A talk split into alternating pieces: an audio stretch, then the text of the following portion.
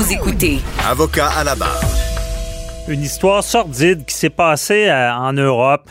Euh, on n'en a pas beaucoup entendu parler ici, euh, mais c'est c'est le docteur Sarah Amélie, pardon, Alimi, qui a été brutalement agressé et poignardé à mort lors d'une horrible attaque antisémite qui est survenue en 2017. Son corps a été ensuite été jeté par la fenêtre de son appartement parisien. Ça s'est passé à Paris. Et euh, là, tout le débat, c'est qu'il euh, y a quelque temps, la Cour de cassation française a jugé que l'assassin euh, du docteur Alimi n'était pas, on appelle ça là-bas, pénalement responsable de ses actes car il était sous l'emprise de la drogue. Ici, on appellerait ça une non-responsabilité criminelle parce que la personne aurait pris de la drogue.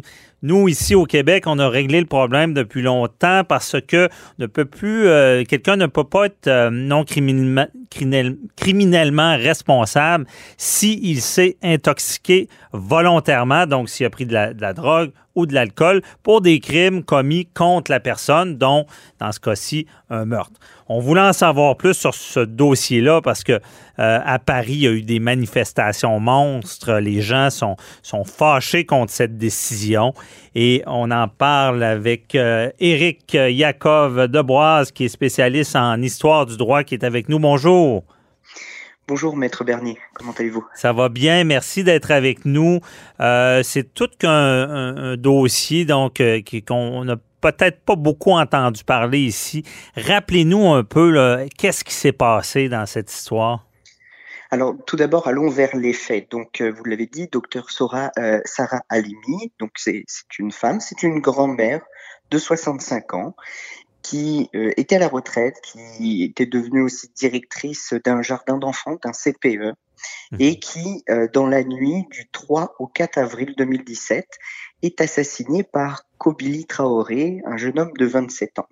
Ce jeune homme s'introduit chez elle par le balcon de ses voisins et euh, pendant une demi-heure, il va se mettre à l'insulter, à essayer de l'étouffer, il va la frapper, elle crie, elle est violentée, elle appelle au secours, la police est là, mais elle n'entre pas. Et finalement, au balcon, elle est jetée par-dessus bord, elle est défenestrée. Et, euh, c'est seulement au bout de 20 ou 30 minutes après avoir été jetée du balcon que finalement le, elle va décéder.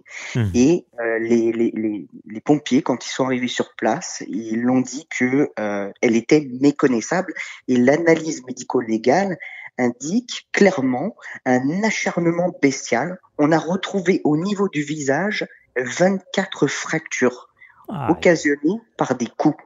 Vous imaginez la violence et l'acharnement qui a été fait contre la personne. Donc, de nombreuses questions sont posées parce que il n'y a pas eu intervention de la police. Il y a l'irresponsabilité pénale qui est engagée euh, pour Monsieur Traoré il y a aussi l'absence de jugement, le refus aussi au début euh, de, de l'histoire de la qualification du crime comme antisémite. Donc ça fait beaucoup et effectivement ça, ça choque les gens et les mmh. gens sont révoltés à Paris, il y a eu dimanche dernier. Mais on va revenir sur les manifestations. Est-ce que dans les faits, euh, le lien entre cet homme-là et euh, la docteure euh, Alimi, parce qu'on on pense qu'il aurait crié même des, mots comme Alak Akbar ou des... on, pense vraiment que c'est un geste antisémite, mais est-ce qu'ils se connaissaient ou pas du tout? Alors, ce sont des voisins de longue date. elle, le connaissait. Elle, elle avait même dit plusieurs fois qu'elle en avait eu peur que euh, des membres de sa famille avaient été insultés, de sales juives, euh, par mmh. exemple. Donc, elle, avait peur de, de, de, ce jeune homme. Elle le connaissait. Ce jeune homme s'est radicalisé aussi euh, dans, dans une mosquée islamiste. Et euh, le, le, fait antisémite est bel et bien reconnu. D'ailleurs, quand effectivement vous l'avez bien rappelé, quand il euh, la frappe, quand il la jette par-dessus le balcon, il crie plusieurs fois Allah Akbar, ce qui veut dire Dieu est grand en arabe, mhm. et à la fin, il dit aussi j'ai tué le shaitan, ce qui veut dire j'ai tué le diable, le démon. Donc c'est très clair, son crime est euh, fondamentalement antisémite. D'ailleurs, dans, dans l'analyse judiciaire qui a été faite, ils disent que sa bouffée délirante a trouvé un point focal quand il est rentré chez elle. Il a vu une menorah et un, un, livre en hébreu, et c'est ça qui a renforcé son, son, son, le caractère non seulement antisémite, mais aussi sa bouffée délirante et son acharnement sur la personne. Je comprends. Et on, on la Cour de cassation le, le, le rend euh, pénalement non responsable, mais c'est quelqu'un aussi qui, parce qu'il prenait de la drogue, si j'ai bien compris, c'est ça. Là.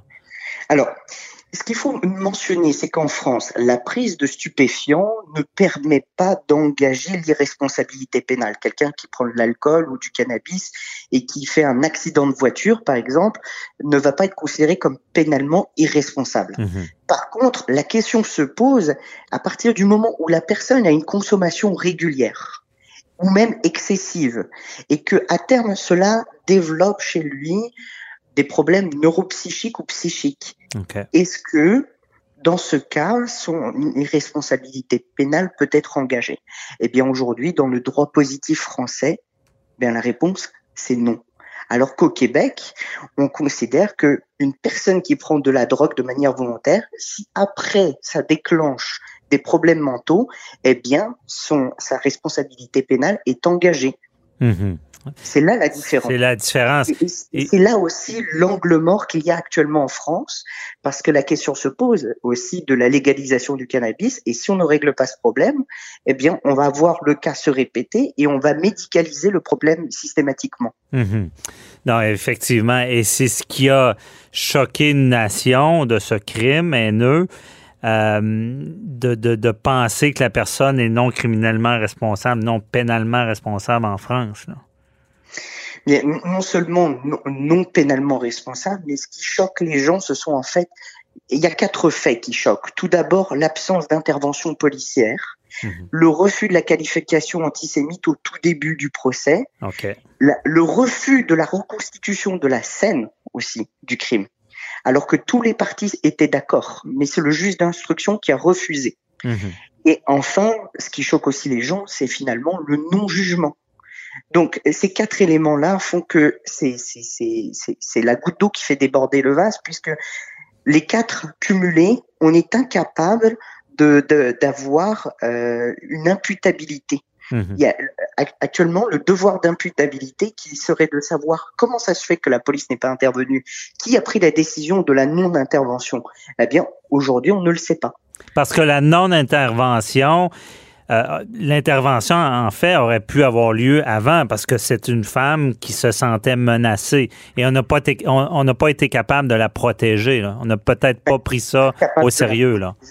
Non seulement incapable de la protéger, mais ce qui est d'autant plus choquant, c'est que les voisins chez qui euh, Monsieur Traoré, parce que Monsieur Traoré est passé euh, par les voisins, les Diarra, qui sont des amis qu'il connaissait. Mhm. Euh, il, il, est passé donc euh, du, du, par le balcon pour aller chez Madame Halimi. Les voisins s'étaient réfugiés dans leur chambre et ils avaient jeté les clés euh, de, de, de, la fenêtre que la police avait récupérées pour qu'ils puissent monter dans l'immeuble. Ah oui. Donc la, la non-intervention est d'autant plus choquante. Mhm. Même au moment des événements. Euh, on n'a pas agi rapidement. Et euh, c'est là, là, ce qu'on voit, si vous, vous, alliez en parler, de, c'est des manifestations monstres à Paris qu'il y a eu là. À Paris, il y a eu plus de 20 000 personnes. Il y a eu des manifestations dans le reste de l'Europe. En Israël, évidemment, puisque le crime antisémite, il n'est pas jugé, il n'est pas non plus euh, reconnu. Enfin, il est reconnu, mais la personne n'est pas jugée du tout. Donc, ça, ça choque. Mm-hmm. Et dans la communauté juive, c'est l'arrivée à un point de rupture parce que traditionnellement, dans la République française, ce sont les institutions qui protègent la communauté juive de l'antisémitisme et des crimineux. Et dans le cas présent, euh, le fait qu'on ne puisse pas juger cette personne, eh bien, ça envoie un signal très négatif que euh, ben, la, la, communauté ne peut plus avoir un sentiment de sécurité. Déjà que par le passé, il y a des, des attentats islamistes qui visaient spécifiquement la communauté juive. Eh bien là, aujourd'hui, on est en train de dire comme offrir un permis de tuer en disant ben, si vous prenez du cannabis depuis longtemps ou un autre stupéfiant, ben, vous pourriez être reconnu mmh. pénalement irresponsable. Donc ça va, ça inquiète nécessairement. C'est choquant. Euh, est-ce que ce mouvement, ben, ben, premièrement, est-ce que la, après la Cour de cassation en France, il n'y a pas d'autres recours, si je comprends bien?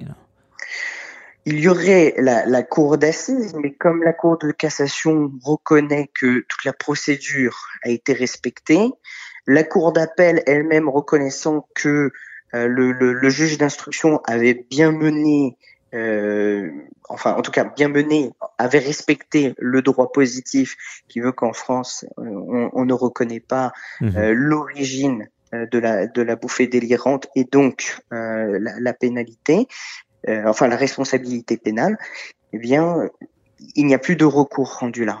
Les seuls peuvent euh, amener un recours, c'est les politiciens qui pourraient modifier la loi et peut-être de manière rétroactive, on pourrait euh, ensuite faire un... Ou du moins, si, si euh, une chose aussi horrible arrivait à nouveau, ce qu'on souhaite pas, mais est-ce qu'on on sent le mouvement populaire qui pourrait faire changer, faire bouger le gouvernement pour changer la loi? Ben, c'est sûr, moi, par exemple, j'ai eu ma petite sœur cet après-midi.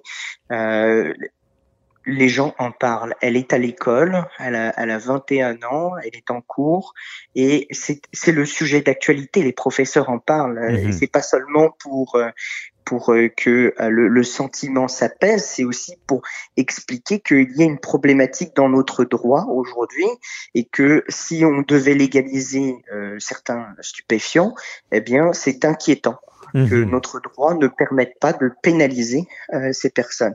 Et c'est là que le Québec est important dans l'équation, je pense, c'est que le Québec possède une expertise judiciaire et jurisprudentielle dont on pourrait profiter, mhm. puisqu'on a déjà l'expérience ici de la légalisation du cannabis et on a changé la loi en conséquence aussi. Oui, effectivement. On espère un changement. Évidemment, on sent l'injustice, on comprend le, le mouvement euh, populaire. Merci beaucoup, Éric Yakov de Boise, spécialiste en histoire du droit. Merci de nous avoir éclairé dans ce dossier-là et de l'avoir dénoncé. Bonne journée. À vous aussi, bonne journée. Prenez soin de vous.